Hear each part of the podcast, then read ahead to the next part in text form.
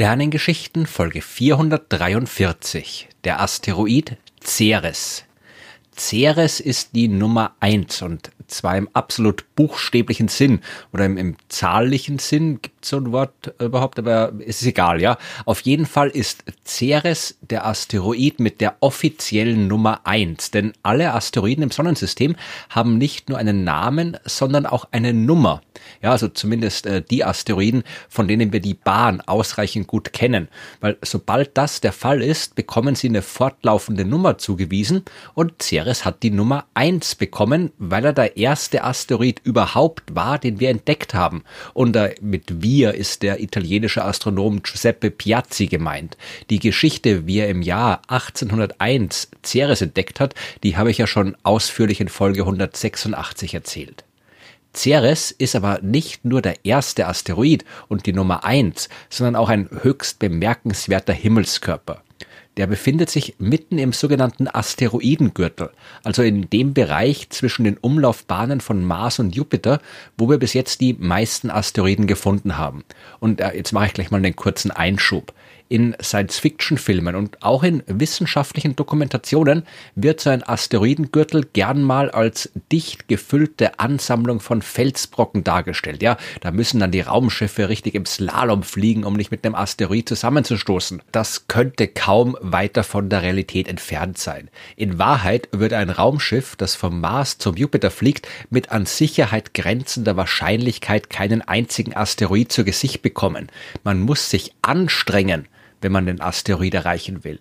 Die Asteroiden sind zwar viele, aber klein und der Weltraum ist groß. Ja, wenn man das ein bisschen überschlagsmäßig ausrechnet, findet man im Asteroidengürtel 0,000000005 Asteroiden pro Quadratkilometer. Und das ist jetzt nur zweidimensional gerechnet. Ja, in Wirklichkeit befinden sich die Felsbrocken ja nicht alle in einer Ebene, sondern auch darüber und darunter. Man kann sich mitten im Asteroidengürtel befinden und wird dabei keinen einzigen Asteroid sehen.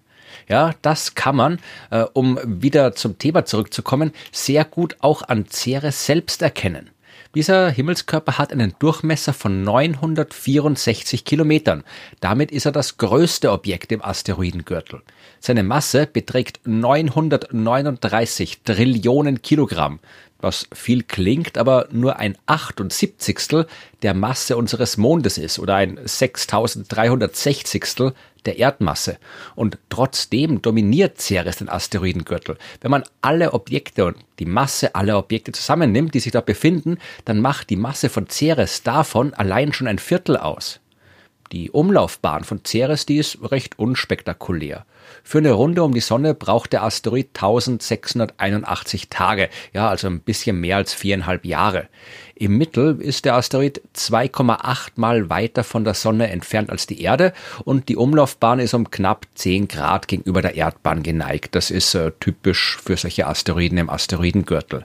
Sehr viel spannender wird's, wenn man sich Ceres aus der Nähe anschaut. Und äh, dass wir das können, liegt an der Raumsonde Dawn. Die ist am 27. September 2007 ins All geflogen und hat zunächst mal einen Zwischenstopp beim Asteroid Vesta eingelegt. Davon habe ich in Folge 239 erzählt. Der war aber 2021 zu Ende und am 6. März 2015 ist Dawn dann nach dem Weiterflug endlich bei Ceres angekommen. Und dort ist die Raumsonde bis 2018 geblieben. Äh, beziehungsweise ist Dawn halt jetzt immer noch dort, aber am 1. November 2018 hat man die Mission für beendet erklärt, da die Treibstoffvorräte alle waren und kein Kontakt mehr zur Raumsonde aufgenommen werden konnte. Aber in den fast vier Jahren, die Dawn bei Ceres verbracht hat, hat sie jede Menge rausgefunden. Auch wenn Ceres der erste bekannte Asteroid war und auch wenn er der größte Asteroid im Asteroidengürtel ist, hat man bis 2015 kaum gewusst, wie es dort aussieht. Selbst die größten Teleskope, die haben nicht mehr als verwaschene Bilder produziert.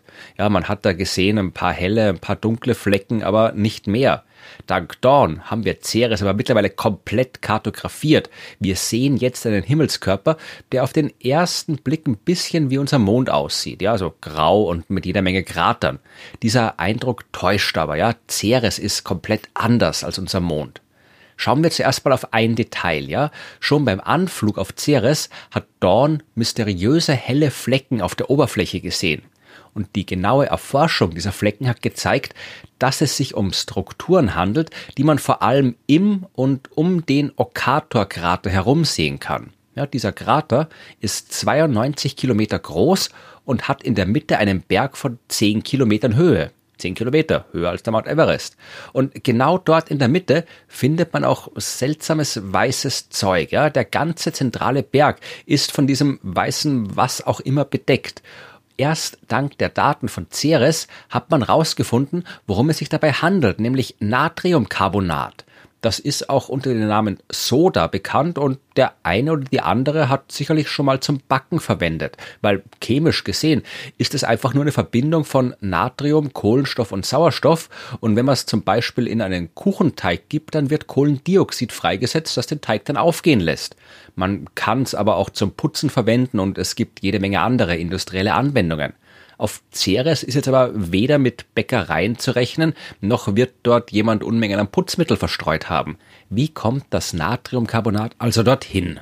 Zuerst hat man gedacht, dass vielleicht Meteoriteneinschläge für die hellen Flecken verantwortlich sind. Ja, und bei manchen ist es vielleicht sogar der Fall. Aber der große helle Fleck im Okator-Krater, der muss eine andere Ursache haben, weil so viel Natriumcarbonat kann ein Meteorit nicht mitbringen.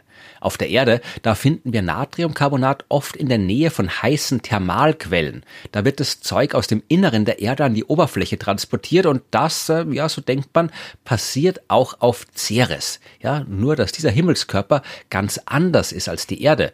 Unser Planet, der hat einen Kern aus Metall. Darüber ist ein Mantel aus Gestein und eine Kruste aus leichterem Gestein außenrum. Ceres ist viel kleiner. Dort gab's nie genug Metall, das einen Kern bilden kann. Ja, einen Kern hat Ceres trotzdem. Ja, damit ein Himmelskörper eine innere Struktur haben kann, also sowas wie einen Kern, einen Mantel und eine Kruste, muss er groß genug sein. Je größer, desto mehr Wärme kann er speichern. Einerseits ist es Wärme, die bei der Entstehung frei wird, also bei den ganzen Kollisionen von kleineren Objekten, durch deren Verschmelzung dann größere Asteroiden oder auch Planeten entstehen. Andererseits wird aber auch Wärme frei, wenn dort radioaktive Materialien sind, die zerfallen. Ja, und von denen gab es nicht viel als das Sonnensystem entstanden ist, aber ein bisschen was war da, ja. Und je größer ein Himmelskörper ist, desto mehr hat er davon. Die Erde, die hat bei ihrer Entstehung so viel davon gesammelt, dass die Zerfallswärme immer noch dafür sorgt, dass es im Zentrum des Planeten mehr als 5000 Grad hat. Auch Ceres hat genug davon mitbekommen, um auf jeden Fall eine Zeit lang sehr warm zu sein. Während das Innere des Asteroid geschmolzen war, sind die schweren Bestandteile nach unten gesunken und die leichteren sind dann außen geblieben genug Metall für den Kern war, wie gesagt, nicht da, aber Gestein, ja, weswegen man davon ausgeht, dass Ceres einen Kern aus Gestein hat, vielleicht mit ein bisschen Metall drin. Ja, und über diesem Kern liegt ein Mantel aus leichterem Material, was im Fall von Ceres vor allem Wasser bzw. Eis ist denn der Asteroid ist ja weit von der Sonne entfernt entstanden, ja, so dass damals nicht nur Staub und Gestein als Baumaterial zur Verfügung gestanden haben.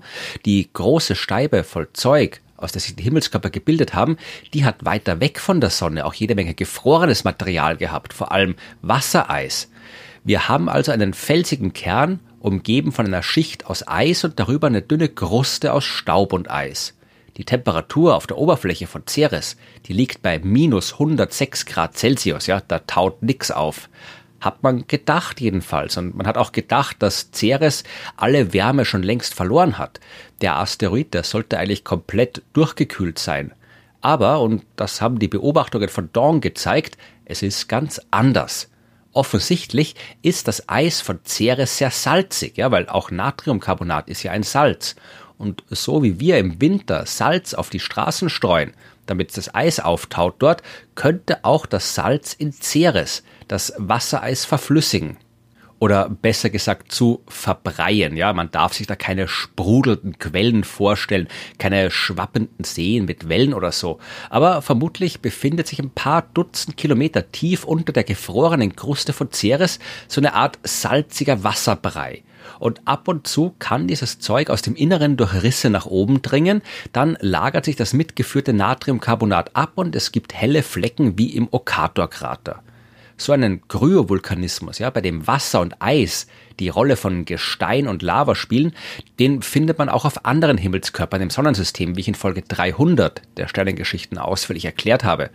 Auf einem so isoliert liegenden und kleinen Asteroid wie Ceres hat man aber nicht damit gerechnet. Ja, mittlerweile hat man auf Ceres auch Wasserdampf nachweisen können.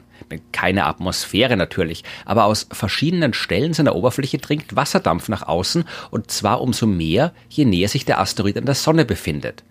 Ceres dürfte eine ganz besondere Geschichte hinter sich haben. Dorn hat an seiner Oberfläche auch verschiedene Ammoniakverbindungen gefunden. Diese chemischen Stoffe, die findet man normalerweise nicht so weit innen im Sonnensystem. Aber weiter draußen, wo es noch kälter ist, sind die Bedingungen besser. Dort kann das Zeug bei der Entstehung der Himmelskörper existiert haben und deswegen geht man davon aus, dass der große Asteroid nicht zwischen Mars und Jupiter entstanden ist, also da, wo er sich jetzt befindet, sondern irgendwo weit, weit draußen in der Nähe der Umlaufbahn von Neptun. Und von dieser Umlaufbahn ist er in der chaotischen Frühphase des Sonnensystems dann in seine heutige Umlaufbahn gelangt. Es kann aber auch sein, dass Ceres schon im Asteroidengürtel entstanden ist, aber irgendwann mit einem sehr großen Objekt kollidiert ist, das aus dem äußeren Sonnensystem reingekommen ist. Dank der Dawn-Mission haben wir jede Menge über Ceres rausgefunden und jede Menge neue Fragen gefunden, auf die uns eine Antwort fehlt. Der überraschende Lichtpunkt, den Giuseppe Piazzi 1801 im Teleskop gesehen hat, ist zu einer echten Welt geworden. Mit Tälern und Ebenen, mit Kratern und Bergen, mit langen Canyons, die entstanden sind, als Ceres nach seiner Entstehung abgekühlt und geschrumpft ist. Mit Eisvulkanen wie dem Arhuna Mons, der es auf eine Höhe von sechs Kilometern bringt. Lange, helle Streifen laufen über seine Flanken hinab. Auch hier ist das Salz von früheren Ausbrüchen zu sehen. Ceres ist die Nummer eins und Ceres ist einzigartig. Das gilt aber für jeden Himmelskörper dort draußen. Wir mögen zwar die acht großen Planeten erforscht haben und denken, wir wüssten deswegen, wie das Sonnensystem beschaffen ist, aber solange wir nicht auch die vielen kleinen Welten wie Ceres besucht haben, wissen wir eigentlich gar nichts.